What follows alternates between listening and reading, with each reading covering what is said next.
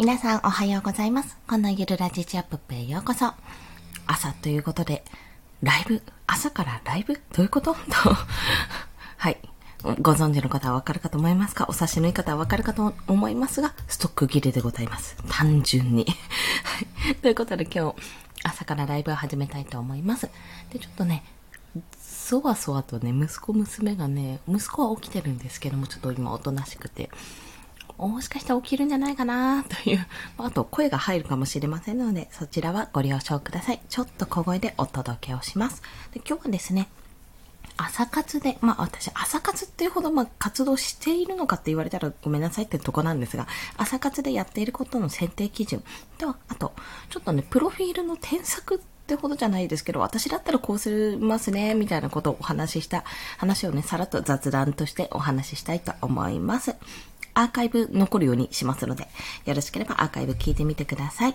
で、今ですね、あの、フリーランスの学校という私コミュニティに入ってまして、そこね、朝活をしてるんですね。というのは、まあ、ラジオチャットがあるんですけども、そこでマイク、まあ、発言許可がないラジオチャットの、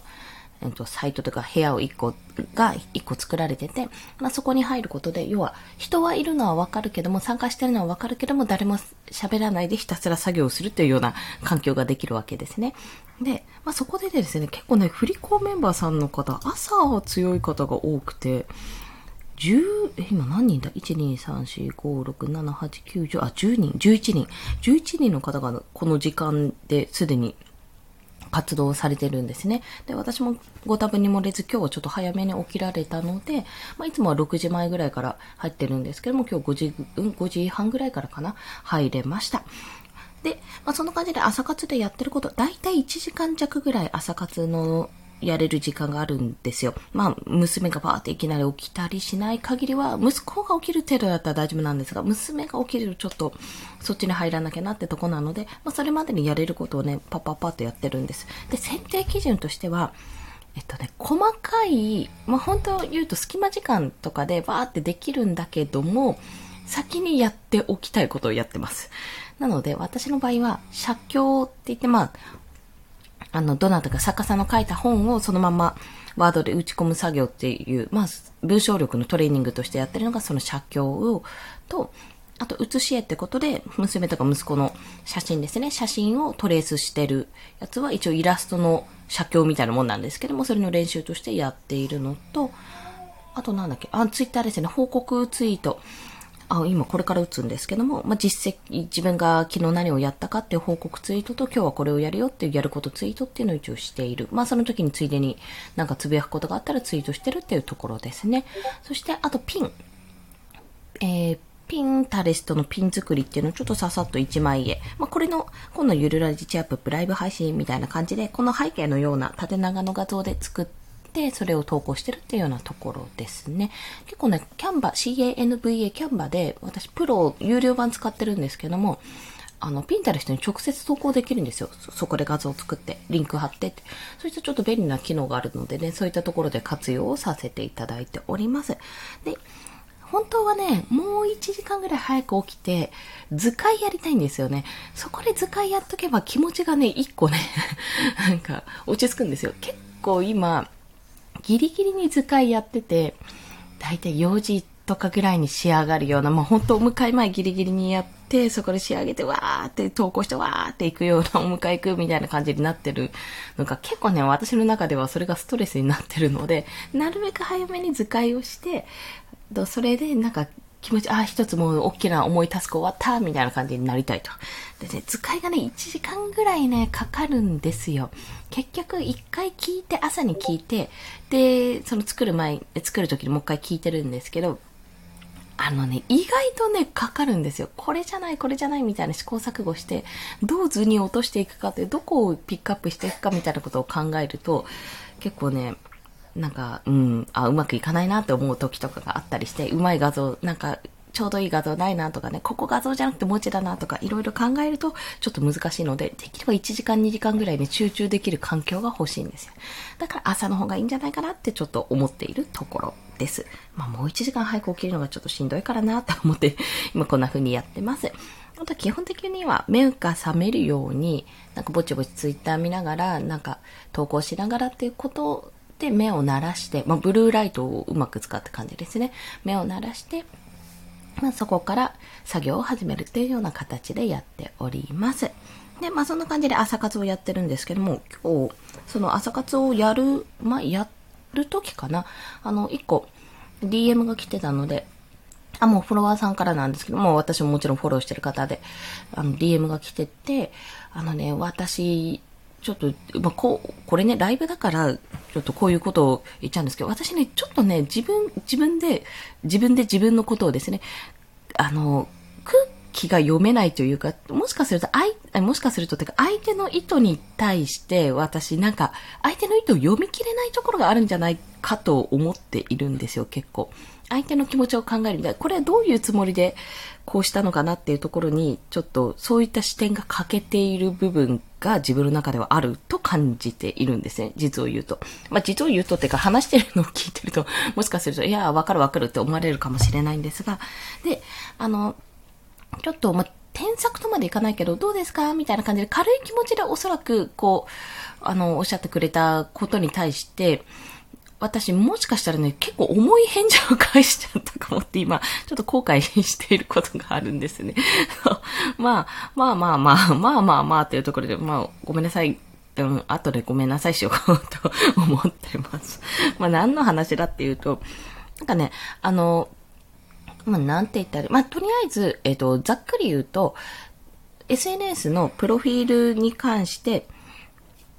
ちょっと、なんか私が、なんて口出ししちゃったみたいなところですかね。口出しした、うん、口出し、あの、私は、だったらもったいないからこうするかな、みたいなことを、まあ、結構割と自分の、今の自分のガチめで言ってしまったっていうところがあって、ね、本当に申し訳ない、申し訳ないな そうそう。ただ、あの、それは、何、何かというと、何かというと、というか自分だったら、まあ、自分のプロフィールを私客観的に見れたら本当に一番いいんですけど、どうにもこうにもね、自分を俯瞰的に見るっていう視点にめちゃめちゃ欠けていて、ここがね、うまくいかないんですよ。でも、人のプロフィールを見てて、まあ、結構今ツイッター攻略しようとしてるので、そこで見てる中で、あやっぱりこれは分かりやすいなとか、その振り子内で、コミュニティ内で添削してるものを見たりしてると、あ、これは面白いなっていう、こう、こういう風にするのかっていうところをね、結構、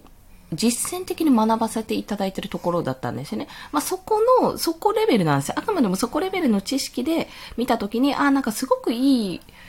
なんか実績があるのに、こう、あ、こうして見せた方がも私だったら見やすいだろうな、みたいな気になるだろうなって、ちょっと思ってしまったことを、なんか、言ってしまったというかね。でもそれってさ、なんか、違う、思ったんですよ。それって人によっては、いや、そこまで思ってないし、みたいな。なんか、この服どうって言われて、え、可愛いって、とか、え、色が綺麗だね、みたいで、で、あの、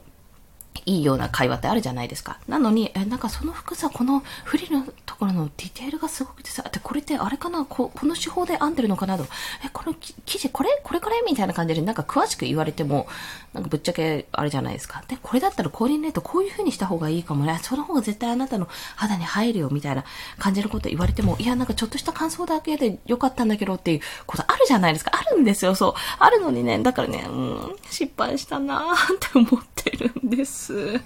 あ、バッハ会長さん、こん、あ、こんにちはじゃない、おはようございます。よろしくお願いします。今ですね、ちょっと私の失敗談というか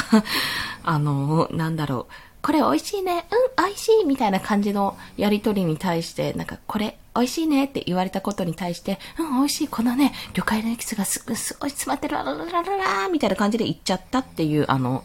まあ、ライトに返すべきだったのかなって思う